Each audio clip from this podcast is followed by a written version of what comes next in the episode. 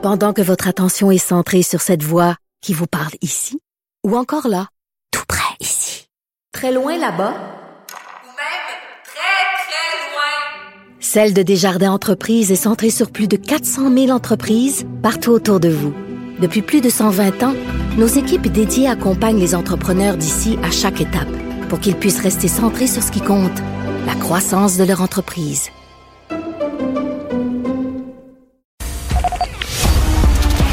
Les vrais enjeux, les vraies questions. Les affaires publiques n'ont plus de secret pour lui. Mario Dumont. Vous avez 24 minutes dans une journée. Tout savoir en 24 minutes. Pour s'informer et comprendre en 24 minutes, ici Mario Dumont, en compagnie d'Alexandre Dubé, des studios de Cube Radio, la station d'affaires publique de Québecor. Voici Tout savoir en 24 minutes. Tout savoir en 24 minutes. Cube Radio.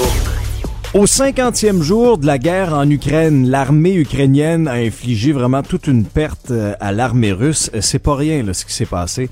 Et, et, on a eu un développement en fin de journée, un développement majeur. Le croiseur Moskva, qui, qui est le navire amiral de la flotte russe en mer Noire, avait été endommagé, on le sait un peu plus tôt, là, par euh, l'offensive russe. On avait parlé d'un incendie dans une exact. cave à munitions, là, dans ouais. un entrepôt à munitions. On parlait de dommages quand même importants.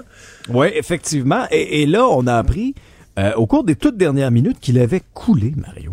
Écoute, il a coulé quand on a tenté de le remorquer vers, euh, vers un port. On nous dit que le navire a perdu de sa stabilité à cause des dommages à la coque subis lors de l'incendie après l'explosion de munitions à l'intérieur. La mer était agitée, semble-t-il, et le navire a coulé. Mais ça, c'est pas des informations qui viennent, par exemple, du ministère de la Défense ukrainien, là c'est le ministère de la Défense russe, Mario. Qui avoue ça? Oui. Euh, je sais pas comment on sacre en russe, parce que dans le bureau, à, dans le bureau, dans le bureau à Vladimir Poutine, qui semble-t-il est déjà pas extrêmement satisfait de la, de la, de la performance de ouais. son armée et des stratégies de ses généraux.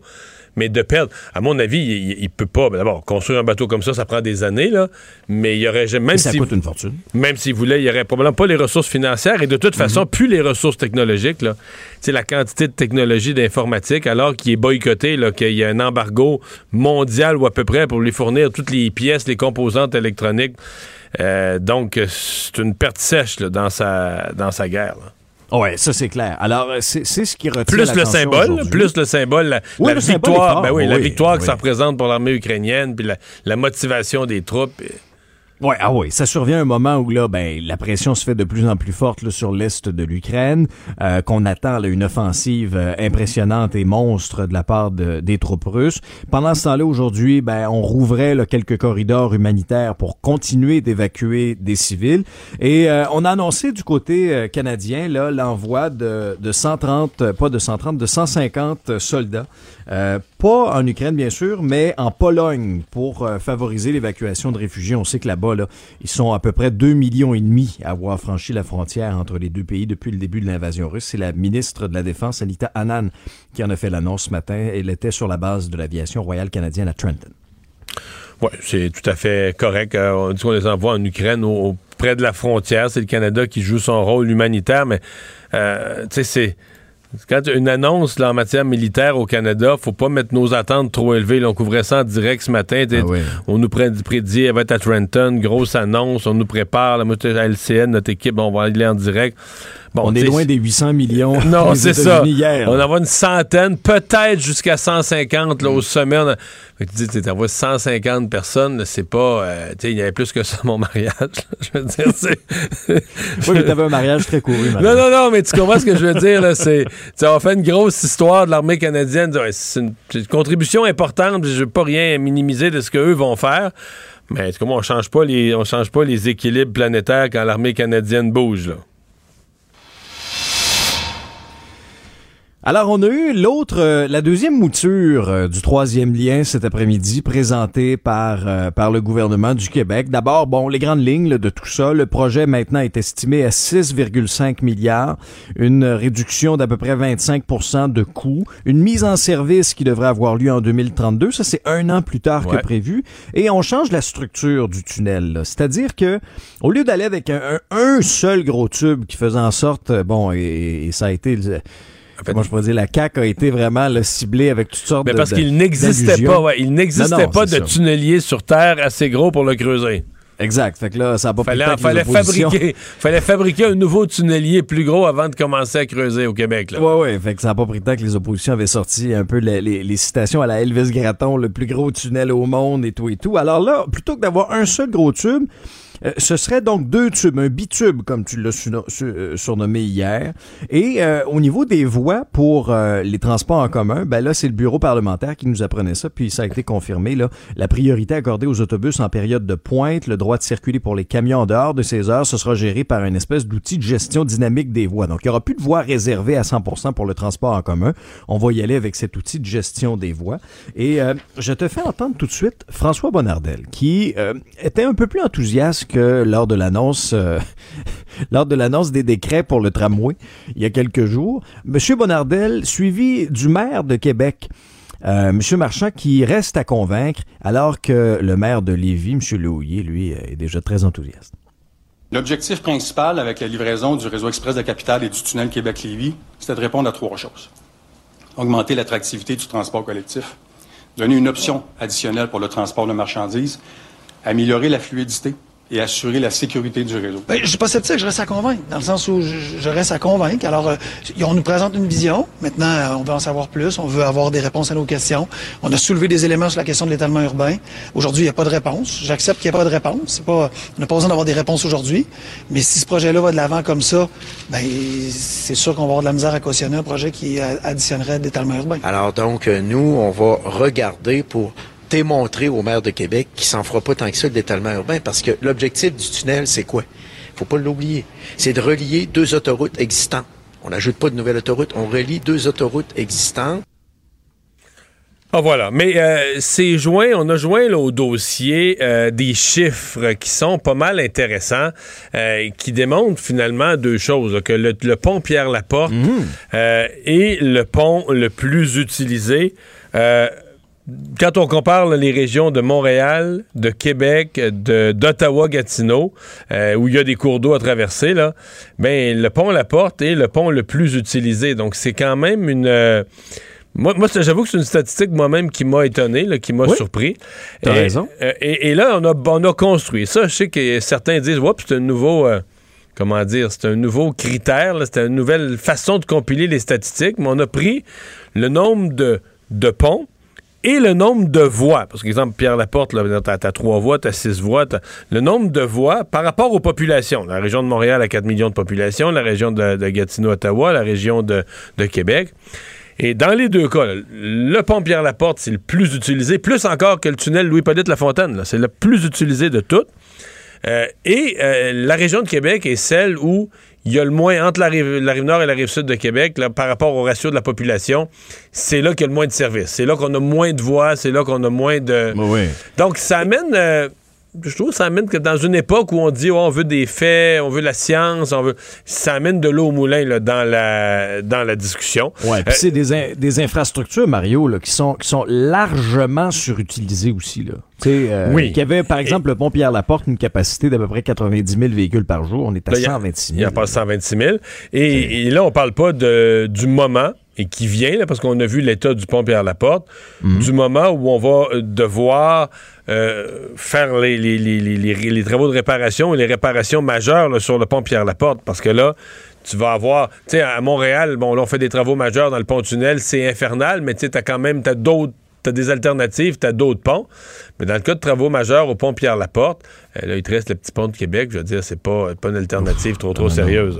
Non, non, non, qui est déjà, qui est déjà euh, sous, sous plusieurs restrictions, euh, pas Ouais, ce- etc., etc. euh, Ouais. Ceci dit, euh, je pense que le projet plus raisonnable risque de convaincre davantage, peut-être pas tout le monde, mais de convaincre davantage, pas, euh, pas les gens de Québec solidaire, pas les gens qui sont anti toute forme d'amélioration du réseau routier. Je pense qu'il y a des gens qui, dans une cohérence de leur pensée, sont contre ce projet-là, comme ils seraient contre tout autre élargissement d'une route ou amélioration du réseau routier. Mais euh, je pense qu'ils ont plus de chances de convaincre, disons, un- une partie du public qui a, qui a un penchant favorable, qui pense que cette voie supplémentaire est nécessaire, mais qui avait été un peu assommé par le projet précédent parce que tu dis, ouais, moi, avant de donner mon appui, ou même, même si un sondeur appelle chez vous, il te parle du, tunnel le plus gros au monde, qui a été décrit par certains comme pharaonique, euh, qui pourrait coûter jusqu'à 10 milliards, puis on semble jusqu'à un certain point avoir perdu le contrôle des coûts parce que c'est un peu ce que le discours laissait craindre. Euh, je pense qu'il y a des gens qui avaient été assommés, c'est-à-dire que leur position initiale, ça aurait été d'être plutôt favorable. Mais là, il était refroidi. Il était refroidi par la nature du projet.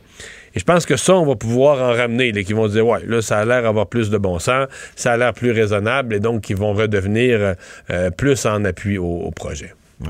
Grosse nouvelle économique, Mario, euh, qui est tombée cet après-midi.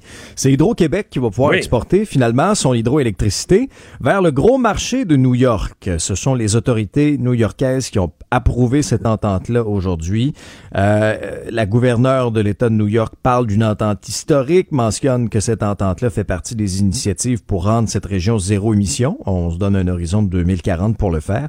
Donc, c'est une entente d'une durée de 25 ans qui va permettre de dégager quand même des revenus euh, considérables. Là, on parle de près de 30 milliards de dollars américains pour la société d'État pendant cette période-là. Après le revers, là, justement, là, dans, le, dans le Massachusetts, euh, c'est un bon coup, Mario, là. C'est un très bon coup. Remarque qu'on était moins inquiet là, de celle-là parce que c'était les autorités, c'était la logique. La ville de New York veut cette électricité propre. Donc, c'était. euh, ben, parce qu'on n'est plus jamais confiant. On a tellement vécu de mauvaises expériences à Hydro-Québec dans l'exportation qu'on n'est plus jamais totalement confiant. On était quand même plus confiant cette fois-ci. Mais oui, c'est une vraie bonne nouvelle. C'est de l'électricité qu'on produit, nous, quand même, à des coûts très raisonnables, pour pas dire bas, euh, qu'on revend à un prix, euh, aujourd'hui en 2022, euh, au prix de l'énergie, on revend à un prix très intéressant, des contrats qu'on signe à long terme. Fait que, tu sais, c'est quasiment que nos barrages impriment de l'argent neuf. Là. Nos barrages impriment des dollars US qui, qui se déposent dans, les- dans notre compte de banque collectif. C'est difficile. Puis en plus, c'est bon pour l'environnement. C'est un gain environnemental pour le continent qu'on habite. Qu'est-ce que tu veux euh, rajouter? Là? Tout savoir en 24 minutes. Alors, le ministre de la Santé, Christian Dubé, qui euh, a prévenu en point de presse aujourd'hui que la situation allait être difficile dans les urgences au Québec au cours des deux prochaines semaines. C'est dû, entre autres, au nombre d'employés du réseau de la santé qui sont absents. On en compte à peu près 13 000 au moment où on se parle. Et à l'approche du congé de Pâques, euh, le ministre Dubé a peut-être été un peu plus direct là, que le directeur de la santé publique euh, hier dans son point de presse, le docteur Boileau, en invitant les Québécois à ne pas prendre de risques inutiles à l'approche du long congé de, de Pâques. Euh, je te fais entendre Oui. le ministre Christian Dubé, suivi des oppositions qui en ont remis encore aujourd'hui sur le rôle que doit jouer le gouvernement euh, dans cette sixième vague, suivi de la réponse du ministre Dubé. Ça va être difficile dans les urgences pour les deux prochaines semaines parce que ce qui arrive en ce moment, il y a beaucoup de gens qui sont, par exemple, dans les RPA, qui vont venir à l'urgence. Et souvent, ces gens-là, s'ils sont malades, on n'est pas capable de les retourner tout de suite. Donc, ça cause en plus un engorgement. Ne prenons pas de risques inutiles. Si vous vous sentez à risque, euh, je sais qu'on a toujours le goût dans ces week-ends-là de voir nos proches. Mais euh, je pense qu'il est important de rappeler de, de bien gérer notre risque et de faire attention. Le gouvernement, euh, justement, ne veut pas imposer de règles parce que c'est impopulaire. Euh, donc, il est extrêmement timide de ce côté-là. Il n'en parle plus. Il a, il est allé d'un bout du spectre euh, où il contrôlait nos vies à l'autre bout du spectre où c'est le, c'est le laisser-faire le plus complet. Dans les faits, actuellement, ce que je vois, c'est, il dit, faut apprendre à vivre avec le virus, mais il fait comme s'il n'existait plus. Ça, c'est pas une bonne attitude. J'ai ri, là, mais c'est pas drôle. Euh, vous me demandez rapidement, ben, ils sont un peu di- difficiles à suivre, l'opposition. D'un côté, pendant la- le dernier bout de la pandémie, ils nous disaient que la santé publique devait être indépendante puis pas d'avoir d'influence politique. Alors, il faut qu'ils se décident. Oui, parce que là, l'opposition demande aux politiques de s'en mêler. Écoutez, je, je- autant, moi, je comprends très bien qu'il y a dans le réseau de la santé un sentiment euh, un peu d'être abandonné. hein. Euh, je pense que les gens de la santé se disent là, OK, mais là, la- pour, au nom de la politique, puis au nom du fait que là, les gens sont tannés des mesures, ben, on nous laisse tout seul avec le problème. Mais de, toute la société, ceux qui peuvent pas vraiment dire ce qu'ils ont dit, c'est les gens des partis d'opposition qui se battent pour enlever les mesures, qui se battent pour enlever l'état d'urgence, qui se battent, qui ont dénoncé, qui ont dit que les mesures qui étaient mises avaient été mises pour rien, euh, etc., etc. Euh, et là qu'aujourd'hui, qui disent, le, qui accusent le gouvernement de qui demandent au gouvernement de s'en mêler, puis qui l'accusent d'un trop gros laisser aller. Sincèrement, euh, là, ils me, là, ils me perdent sérieux. Ils me perdent pour le vrai. Je sais pas comment ça va finir. Moi, euh, ce que je vois là, c'est que les parmi ceux, bon, il va y avoir des décès, euh, mais parmi ceux qui vont payer par ailleurs, c'est les gens en, attente de chirurgie. Là. Eux vont payer le gros prix Ah, ben euh, oui. pour une pandémie qu'on décide de laisser circuler euh, complètement librement. Mario, sur une note peut-être un peu plus comique. Je sais pas si tu as fait le saut en voyant le, le tweet de Santé Québec aujourd'hui lorsqu'on nous présente le bilan habituel. Mais moi, j'ai pas vu, euh, sincèrement, j'ai pas vu ça sur le coup. Ce que je comprends, c'est que si on cliquait sur le lien du bilan, sur- euh, on voyait le bilan, mais si on cliquait sur le lien, on arrivait sur Pornhub. En fait, c'est que, euh, ouais, je t'explique un peu, c'est qu'il y avait, il y a toujours l'espèce de graphique là, hein, qui, est, qui est publié avec le tweet. Sauf que là, c'était pas juste une image, c'était comme une petite vidéo de quelques secondes. Alors, les premières secondes, on voyait effectivement le graphique COVID, euh, mais après ça, on voyait un extrait vidéo d'un espèce de fétichiste de pied là, sur Pornhub. Euh, bon, on s'est excusé là du côté de, de Santé Québec, là, mais c'est quand même. euh, Mais je veux dire, est-ce qu'on a une idée, est-ce que c'est un hacker ou est-ce que c'est quelqu'un à l'interne qui a joué, avec le, je vais- qui a joué Ouais. avec le lien, qui a fait Je, une joke? je vais, je vais te lire ce qu'ils ont dit. En raison d'une situation Non, ça, hors je de notre vu. contrôle, Oui. une- un lien avec du contenu inapproprié a été publié sur notre compte. Nous en cherchons les causes. Alors, pour l'instant, visiblement, ils ne le savent pas. Nous sommes désolés des inconvénients. Euh, pour ce qui est du bilan, par exemple... Il ça, y a devrait pas quoi ménager les mots. Il devrait au moins écrire Nous en cherchons les responsables. Oui, ben, c'est ça. Parce qu'il y a quelqu'un, ça s'est pas fait. Les causes, là, c'est pas le vent. C'est pas le vent ou les marées, là. Il y a, quelqu'un qui a fait ça, là. Oui, visiblement, il y a quelqu'un qui a un petit fétichiste de pied, peut-être, à l'intérieur, on sait pas. Euh, pour ce qui est du bilan, Ouais, par qui exemple, s'est c'est moins trompé, drôle, dans- qui s'est trompé. Il y avait deux fenêtres. Il y avait deux fenêtres ouvertes sur son ordi. C'est Les, les, les, les fonctions copier-coller, Mario, là, c'est toujours dangereux. C'est toujours traite. Il y avait deux fenêtres ouvertes sur son bureau, ouvertes sur son bureau, là. sur ses heures de travail. Ah, si c'est ça. Ah, c'était pas Bon, le bilan. Le bilan, c'est pas drôle non plus. Là. 3190 cas, 26 décès. Euh, les hospitalisations, 94 de plus. On est à 2154. Euh, moi, le dire qu'on risque de devancer les projections de l'INES qui nous, euh, qui nous voguait 2000 2300. Dans 2300 dans deux semaines. Là, on va avoir ça en fin de semaine. là. Ben, probablement, si ça continue comme ça. Et 13 personnes aux soins intensifs. De plus, on est à 96. Cette histoire-là nous provient du Nouveau-Brunswick, mais on sait jamais, va probablement avoir des répercussions, en tout cas fera quant à la nomination euh, qu'on a vue de, Mary Simon il y a quelques mois comme, euh, comme gouverneur général du Canada. Alors, je vous raconte, c'est une cour du Nouveau-Brunswick qui juge inconstitutionnelle la nomination d'une lieutenant-gouverneur unilingue anglophone, alors que le Nouveau-Brunswick est une province bilingue. Ottawa avait nommé Brenda Murphy à ce poste-là, c'était en 2019, et ça avait été une nomination euh, là, les Ah, Acad- très les critiquée, fédérations ouais. acadiennes, puis tout La ça, ben. Société de l'Acadie du Nouveau-Brunswick, ouais, ouais, euh, qui avait jugé inacceptable sa nomination, le fait qu'elle soit unilingue anglophone. Donc là, la juge en chef de la Cour du banc de la Reine, aujourd'hui, dit dans un long jugement de 56 pages quand même que le rôle de la lieutenant-gouverneur euh, nécessite qu'elle maîtrise le français parce qu'elle doit être en mesure de sanctionner les lois, les décrets qui sont adoptés par le gouvernement du Nouveau-Brunswick. Et là, elle dit que sa décision, c'est suffisant pour garantir que le gouvernement va prendre des, décisions appropriées et rapides pour corriger le tir. Maintenant, qu'est-ce qu'Ottawa va faire? L'attaché de presse du ministre de la Justice a dit que le gouvernement n'excluait pas de porter la décision en appel, Euh, mais quand même, c'est une décision qui risque de provoquer beaucoup de réactions, ce Mario.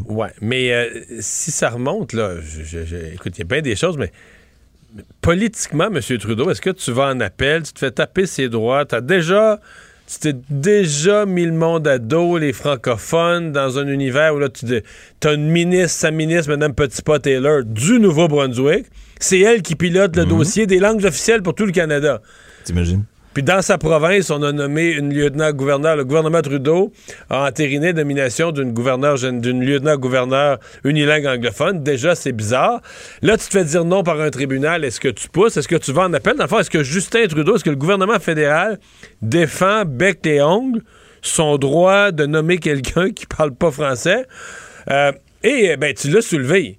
pour moi, euh, si ce, si ce jugement-là devait être porté à des tribunaux supérieurs et maintenu, si une province, le Nouveau-Brunswick, bilingue, peut pas avoir une lieutenant-gouverneur pas bilingue, ben, est-ce qu'un pays, le Canada, dont le Nouveau-Brunswick fait partie, qui est bilingue, devrait pas avoir sa gouverneure générale? D'une certaine façon, c'est encore plus important. Le rôle est encore plus important, plus prestigieux que dans une seule province. Avoir une gouverneure générale qui est aussi, qui parle aussi le français, qui parle aussi et qui maîtrise aussi un minimum des deux langues. Ce que Justin Trudeau a transgressé là, en nommant Mary Simon. Donc, euh, c'est un jugement là, bien, bien, bien, bien intéressant. Euh, je voyais que, les, par exemple, les, les- toutes les, sociétés acadiennes de se, se réjouissaient. Elles étaient vraiment, vraiment contents d'avoir gagné cette, euh, cette bataille-là et on les, euh, on les comprend, on imagine bien. Mais c'est une, disons que c'est... C'est une patate bien, bien, bien chaude, moi, je trouve, pour M. Trudeau. dis? Oui, oui, oui. Sur le plan des principes, là, ben, une période où quand même la question linguistique au Canada est assez sensible, euh, c'est une patate chaude. Et un petit mot en terminant, euh, Mario, sur la situation à New York. On a suivi euh, cette fusillade dans le métro de New York euh, en, en pleine heure de pointe, le mardi matin. Euh, le gars a été arrêté, on le sait, hier en début d'après-midi. Là, il a comparu. Il va rester détenu, là, d'ailleurs, fait face à au moins une accusation d'avoir mené une attaque dans un système de transport. Frank James, s'il est reconnu coupable juste de cette accusation-là, là, parce qu'il y en a d'autres, il risque la prison à vie. Alors, euh, il a lui-même appelé, puis ça... C'est particulier, là. Non, mais Euh, tout, est, parlais. tout est bizarre. C'est ça. C'est lui-même, c'est confirmé, là, c'est lui-même Oui, oui, qui a oui. appelé la police pour dire je suis à tel endroit. Hier après-midi, vous dites que je trouvais dans un restaurant de Manhattan. Les policiers à ce moment-là l'ont arrêté pas très longtemps après. Et, et refaisons un peu le fil des événements. Mardi, là, Frank James avait lancé des bombes fumigènes dans une station de métro. Ouvre le feu ensuite sur les passagers qui essayaient de sortir, là, paniqués. Il a tiré, quoi, à peu près une trentaine de fois. Là-dessus, il y a 10 personnes qui ont été touchées par balle. Et il y en a 5 qui étaient toujours ce matin hospitalisés. Puis ça aurait pu être encore plus dramatique que ça parce que l'enquête a démontré que euh, l'arme de Frank James s'est enrayée pendant la fusillade. Alors, ultimement, ça a limité le, le- le nombre de victimes qui aurait pu être encore plus grande que ça. Mais je, je- on aura probablement plus de détails. là. Il y aura une enquête, puis il y aura des descriptifs, puis probablement que les victimes elles-mêmes vont être appelées à témoigner. Je- je- tu sais, il y a- il y, a une remarque que je t'ai faite le premier jour là, sur les images. Oui. D'abord, écoute, soit vraiment, ça se peut là, que c'est un, un- un hasard euh, heureux, une bénédiction qu'il n'y a pas eu de décès. Mais c'est quand même étonnant, là, à bout portant, dans, une, dans un wagon, euh, si tu tires des gens, là, puis tu tires, à, mettons, en hauteur des organes, là, du cœur et tout ça, je veux dire, à un moment donné, là, le- statistiquement, c'est quoi la probabilité que tout le monde survive? C'est très, très mince. Ce qu'on a vu quand les gens, quand les gens sortaient du wagon blessés, là, ils semblaient blessés. Aux, la plupart que j'ai vus me semblaient blessés aux jambes. Exact. Et c'est ça que je me suis demandé, est-ce que, tu sais, le gars, le gars, dans la mesure où on comprend rien de son intention, est-ce que ça se peut qu'il tirait pour blesser, mais dans une logique, mais qu'il tirait pour blesser, qu'il tirait d'un jambe, donc que les gens ont été, bon, je comprends, je veux pas dire qu'ils ont été chanceux dans le sens qu'ils étaient dans le mauvais wagon, au même au mauvais moment, des, des- des malades avec un fusil les mains qui tiraient sur le monde. C'est tout sauf être chanceux. Mais quelque part dans cette folie-là, euh, il visait pas directement. J'ai- Je suis curieux de voir ce que l'enquête va dire là-dessus parce que tout le monde semblait, en tout cas, c'est fragmentaire ce qu'on a, mais les quelques-uns qu'on voyait semblaient blessés au bas du corps. là. Tu sais, et si tu tires. euh, raison. Si tu tires à tort et à travers, si tu tires au hasard, généralement, tu vas tenir ton arme. À moins de vouloir, tu vas, tu vas avoir tendance à tenir ton arme plus haut que ça. Donc, qu'est-ce qu'il faisait? Qu'est-ce qu'il voulait? Puis je, je reste toujours dans la perspective. Moi, j'ai regardé un peu de ses vidéos. Je reste dans la perspective que le type, il- il- disons, c'est confus, là, son affaire. là. Il n'y a pas un agenda politique précis. Il n'y a pas des objectifs, que ce soit religieux, culturels, politiques Juste beaucoup de frustration, hein, beaucoup de. Ouais, de comme haine, toutes sortes puis- d'affaires. Ouais. euh, Il y a eu toutes sortes de monde, toutes sortes d'affaires, mais ça se tient pas, là. Il est pas. C'est pas une idéologie. Ou ça n'a pas de nom, là, son idéologie, là. C'est toutes sortes de frustrations éparses, dans certains cas, contre des affaires et leur contraire, là. Euh, donc, euh, là, Qu'est-ce qui, qu'est-ce est en train, dans, sa tête, qu'est-ce qui était vraiment en train euh, d'accomplir? Est-ce qu'on en saura plus? Je, je- probablement que c'est à l'enquête. Les, gens qui étaient dans le wagon, eux, est-ce qu'il y en a qui lui ont parlé? Est-ce qu'il y en a qui lui ont crié des affaires? Est-ce que lui a parlé en agissant? Tu c'est pas impossible qu'on en apprenne davantage parce que pour l'instant, ça reste euh, assez, euh, mystérieux. Comme chez nous, plus proche, l'autre enquête qu'on va suivre de près, c'est celle sur la, la petite fille de Longueuil, même les associations de piétons qui ont commencé à dire mais attention, là, au-delà des circonstances précises, qui était peut-être en retard pour son autobus, mais ce sont des, des, routes très, très, très, très larges. Ça roule vite. Les, c'est sur Roland Terrien. ça circule. Beaucoup de monde. Donc, le, le, le, risque qu'on prend avec nos piétons, ça aussi, c'est une enquête qu'on va devoir suivre. Je serais pas surpris qu'on ait des, des, recommandations du coroner là, sur les, les intersections du genre. Là. Alexandre, résumé l'actualité en 24 minutes, c'est mission accomplie.